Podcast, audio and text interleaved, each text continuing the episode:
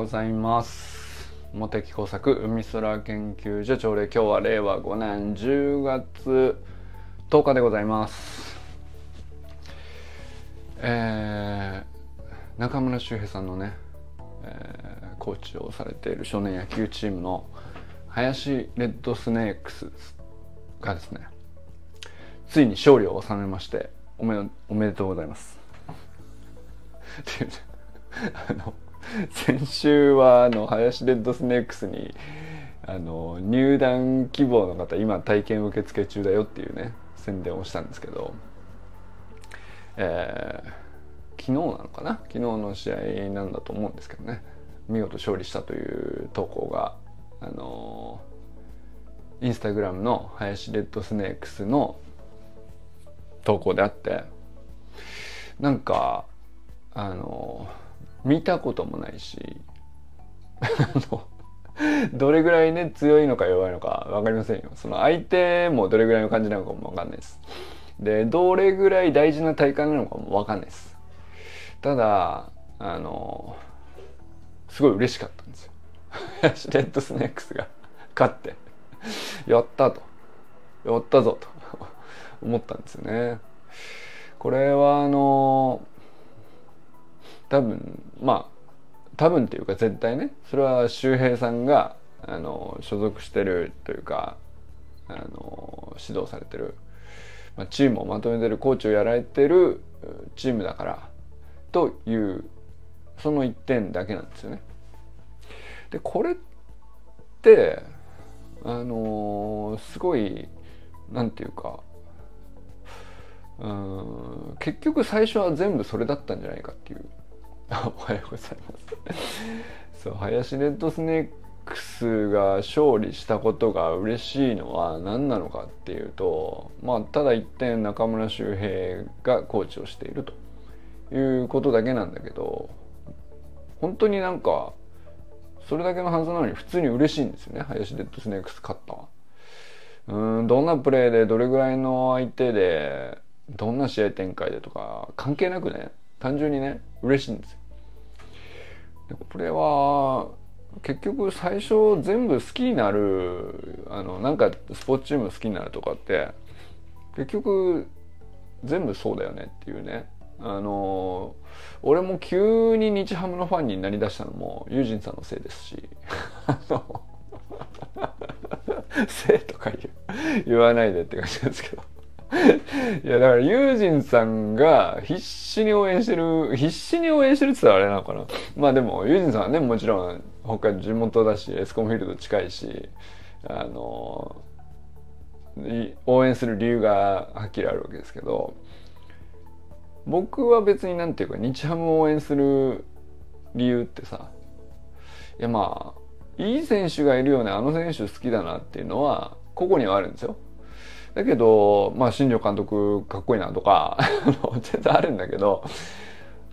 それで言ったら別に他のチームだって素敵じゃないですか。いい選手いっぱいいるし。うん、なんだろう。山本由伸すごいなとか。誰でも言えそうなやつしかないわけよ。まあ逆に言うとね。あのなんだけど、まあ、気づいたら日ハムファンになってるよね、完全にね。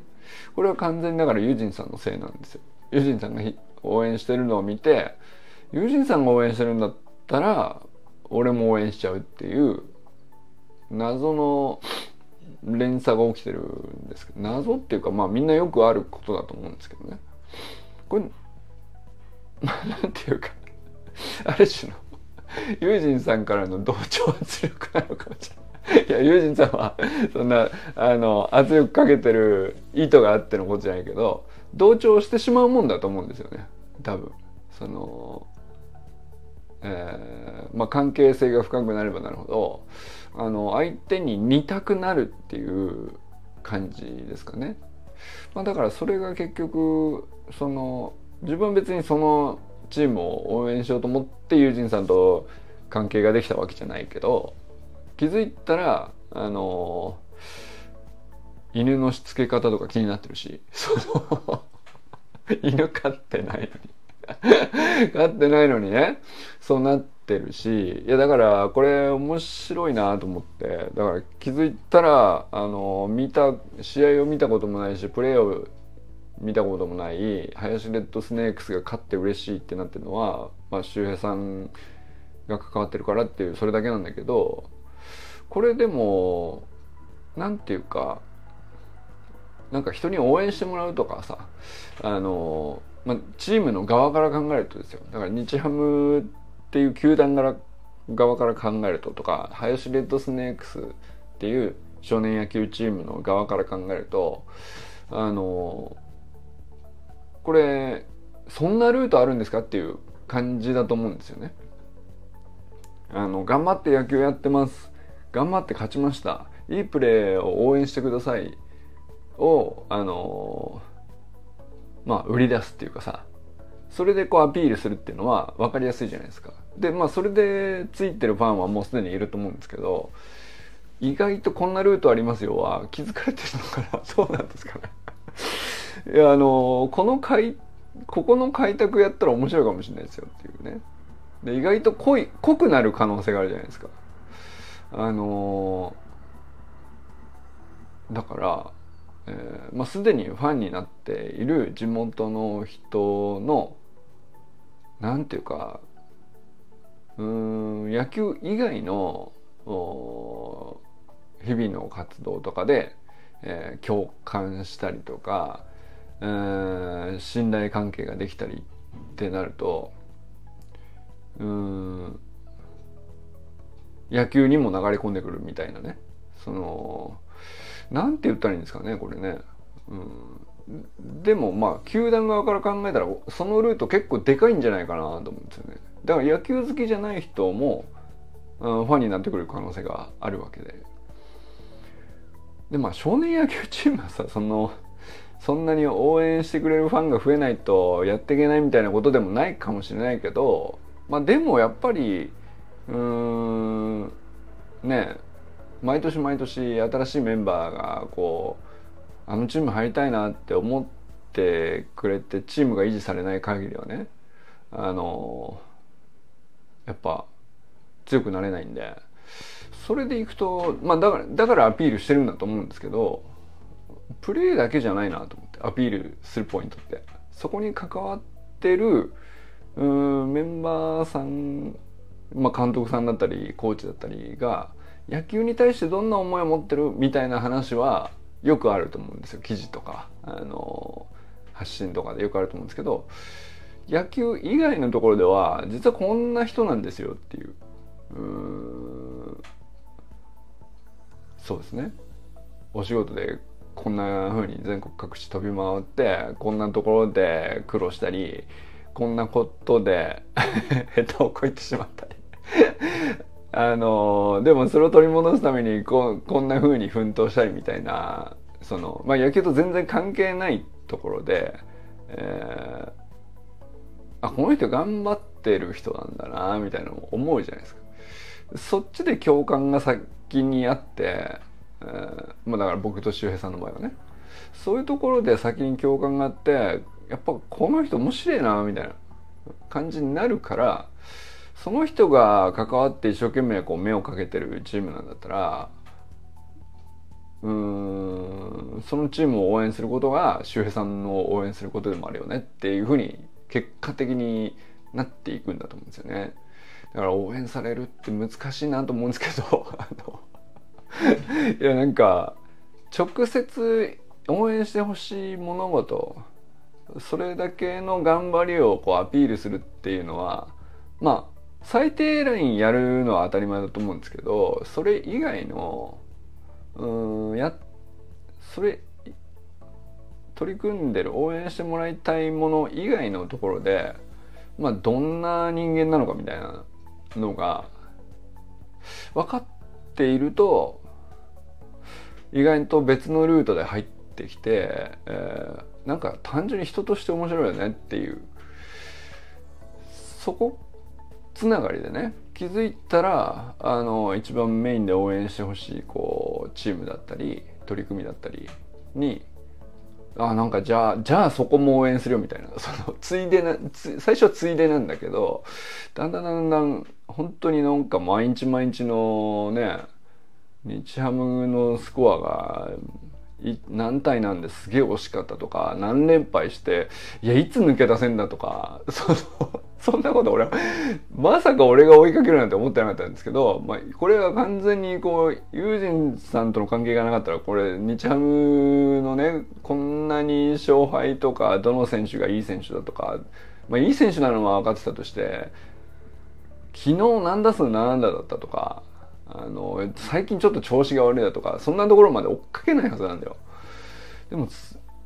今年1年やっちゃってるからね気づいたらね。でそれはなんかすごい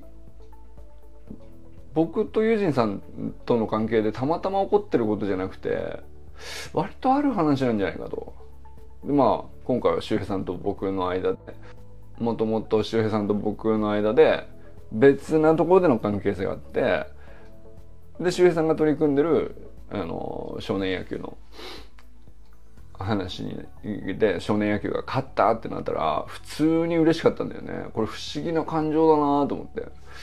えー、なんだなんだ。ひどいひどい。ひどい。えっ、ー、とこれひどいはどこに対するコメントだっけ？俺ひどいこと言ったかな。そうなんだよね。そのコンテンツ自体が好きっていうよりもコンテンツに関わってる人が好きっていうのは大切ですね。なあこれは人文知なのかもしれない。そうかもしれないね。うん。これはなんかだからあのまあ意図して仕掛けるような話ではないのかもしれないけどね。まあプロのマーケティングの人とかはやってるかもしれないですけどね。ただまあ僕らも別にその何て言うのかな。お仕事で一生懸命広げたいみたいなことがあるわけじゃないけどさ。あのただでも応援っていうものって何なのかなっていう単純なこうちょっと不思議だよねっていうことをちょっと思ったりしたんですよね。なんで俺が林レッドスネークスの勝利が嬉しいのかっていうすっげえ不思議なんだけど。これなんていうの？これなんていうの？これ茶化してるわけじゃないんですよ。あの本当にああ勝ったんだってなって普通に嬉しくてでなんで？ってなってその君はその林レッドスネークスの何を知ってるの？モテ作はというね。あの我に帰った時にこれ不思議な感情だなと思って。あ僕のせいそうそう2ちゃんファンになったのはユージンさんのせいっていうね。あの ユージンさんのおかげって言えばよかったですね。すいません。まあでもこれ意外となんていうかあんまり普段意識してなかったけどそっちに目向けたらそのこれ応援してもらえたらもっといいのになって思うことってちょいちょいあるんですけど そういう時になんかそれそのものの直接の良さを頑張ってアピールしようとしてたなと思って。でそれはもううんやるのは全然ねそれ自体は全然いいんだけどそれ以上にうんと応援してほしいものの対象の直接と関係ないそれ以外の99%の自分の何かしらの部分で、えー、どんなつながりを持てているのかっていうかあのそっちに目を向けてみるとなんか逆にやってないことだらけなんであの何でもこう試してみる価値ありそうななんていうかアイデア出てきそうだなっていうね、まあ、それはちょっと思ったりしましたかね。だからやっぱり頑張って応援してくださいだと基本そのいいことをアピールすると思うんですよ。できたこんな風に成長しました、えー、こんなメリットがあります。えー、まあ例えばユニフォームはかっこよくするしロゴはかっこよくデザインするし、えー、規律の取れたところをアピールすると思うかね、うん、分かんないけどあのこういうところが売りですみたいなあの、まあ、そのアピールがまずあると思うんですけどそうじゃなくて、えー、それ以外の直接そこと関係なししてない部分に関しては実際には日頃こんなあの人間臭い部分がある私ですけどもっていう部分ってあるじゃないですか。でそれってまあわざわざなんかうん同時ネタの武勇伝を語れというほどの話ではないんだけども意外とさらさないっていうか その隠してるつもりないと思うんだけどまあ言うほどのことじゃないですよね。大したことじゃないですもんねっていうね。まああの話がもっと見えていた方があ結局メインで本当に頑張って応援してもらいたい部分に関しても共感を得やすいんじゃないかというね。なんていうんですかね。ちょっと話が込み入っててやややこしくて何度も繰り返し同じことを言おうとしてるんだが全くその言葉が修練しないまま15分以上喋ってますね。そろそろこの辺にしときます？ちょっと今日は無理そうなんで。はい。えー、佐藤博美さんおはようございます。川明さんおはようございます、えー、安倍由紀香さんおはようございます。そうなんか安倍由紀香さんのあの投稿は毎回僕ね投稿されるたびにまあゆかさんの投稿って結構分厚いからで毎回毎回その今日はこういう学びを得ましたみたいな話だったりするんでいつもシェアしてきたんだけど去年の今日10月10日ね2022年の10月10日にゆきかさんが投稿されたものを俺がシェアしてるっていうのを去年のあなたの思い出とかっつって出てくるじゃないですか。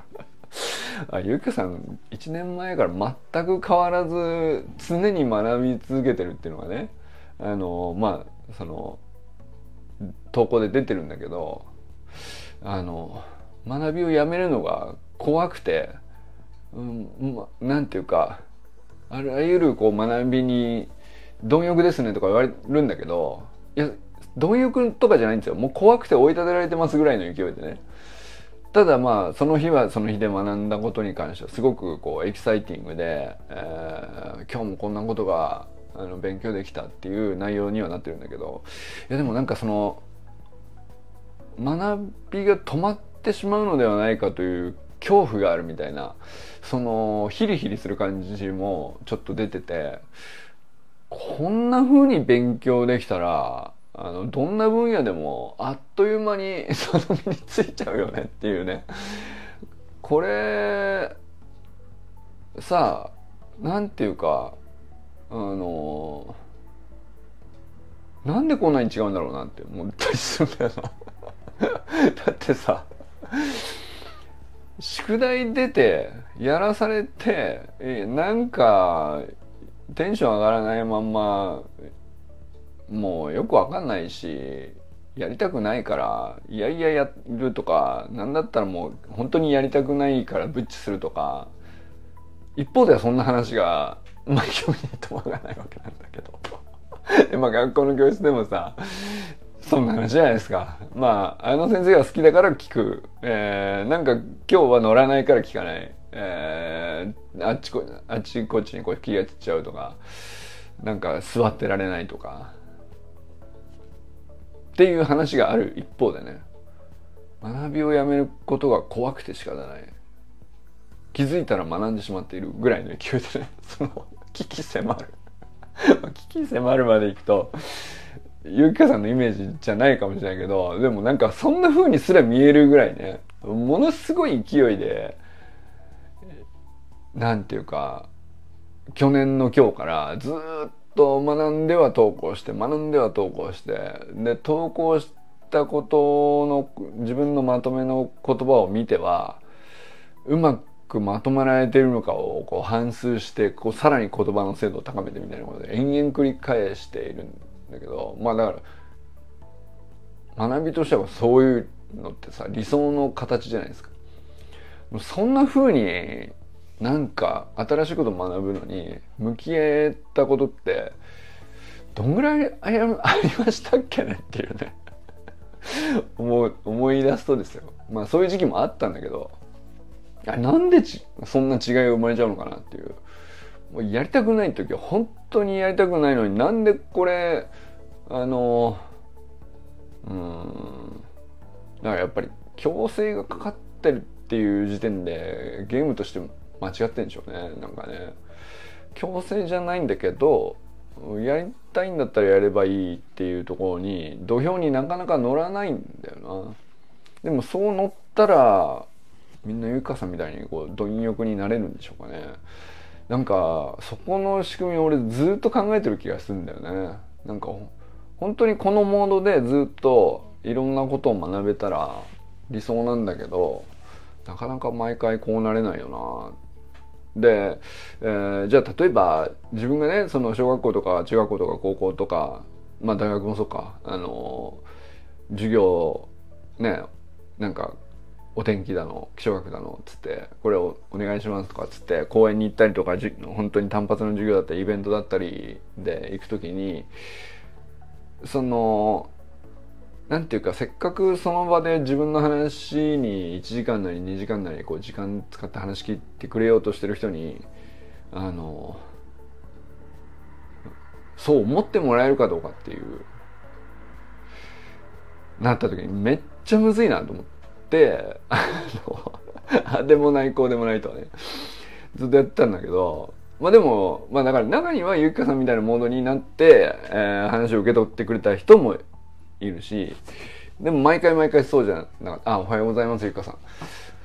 ゆかさんね。ゆかさんおはようございます。なん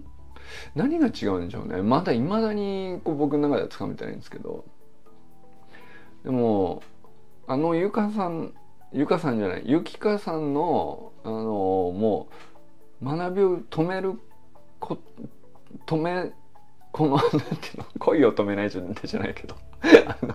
この学びたい意欲を止めさせないでみたいなぐらいのこうまあ危機迫るまでいかないけどさそのもうなんていうの？前のめりでこう全然止めても周りが止めても効かねえっていうぐらい学びに突き進むみたいな状況にどうやったら人入れるんだろうなっていう。でも入れてる人はあの結構たくさんいるんだよね実はね、うん、仕組みがあると思うんだけどでその仕組みがあるはずなんだけどそういう人を見た時にエネルギーがありますね勉強熱心ですねっていう評価で止まってしまうと仕組みまでいかないじゃないですか。なんか俺それすげえ気になってて仕組みあるはずなんだけどなと思って。いまだにねモヤモヤしてます。えー、小山愛さんおはようございます。山田友人さんおはようございます。えー、寺石ゆかさんおはようございます。えー、清水信之さんおはようございます。山本健太さんおはようございます。森本あかねさん、全くん、かんくんおはようございます。砂塚森忠さんおはようございます。確かに原動力となる根本って気になる。そうそうそうそういうことなんですよね。うん。あの原動力。そうなんかもうエンジンがぐるぐる回って止まってないこうエンジンがかかっちゃってる状態っていうのはあの目につくんですよね。あの人すげえと。ものすごい勢いで学んでる。何かを吸収してるとかっていうのはかかっちゃった後の状態に対してはねこう目につくわけなんですけど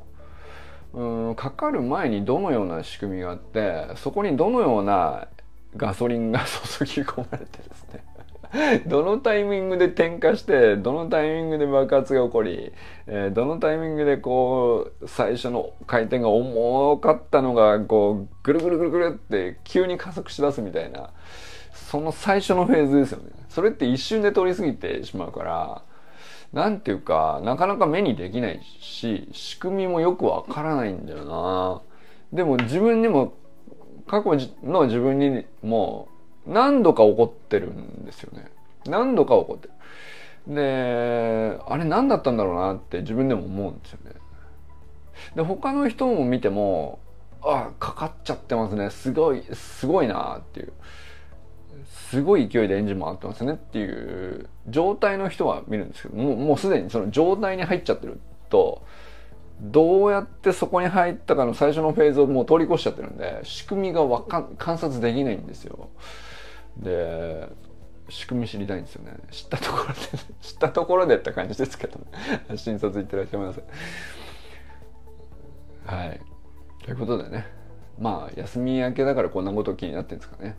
はい。ということで今日は皆様どなたと笑いますでしょうか。今日も良き一日をお過ごしください。ゆうかさん。今日はありがとうございます。昨日もね昨日今日と連続で来ていただいてありがとうございます。そしてユージンさんいってらっしゃいませ、えー、ユージンさんのせいで日ハムファンになったっていう、